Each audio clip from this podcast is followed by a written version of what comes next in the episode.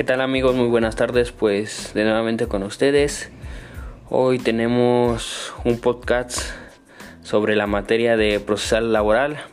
En este día veremos lo que es la comparecencia del representante legal de una persona moral para hacer cumplir un laudo. En este se va a presentar frente a la Junta de Conciliación y Arbitraje.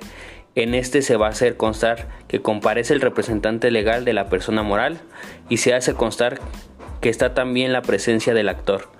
Y al respecto de esto, las partes van a manifestar que acuden a dar cumplimiento de la sentencia. La persona moral exhibe el pago, si así la circunstancia, la, la forma en que se realizó el pago, y el actor va a recibir el pago y a darse por enterado de la acción.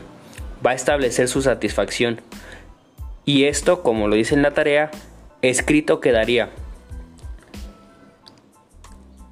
que en la Junta de Conciliación y Arbitraje, en ejercicio de sus funciones, hace constar la comparecencia del representante legal de la persona moral y del actor que llevan por nombres como representante legal el licenciado Hernández Gómez Javier, representante legal de Motors México SADCB y Miguel Ángel Gómez Cruz como actor.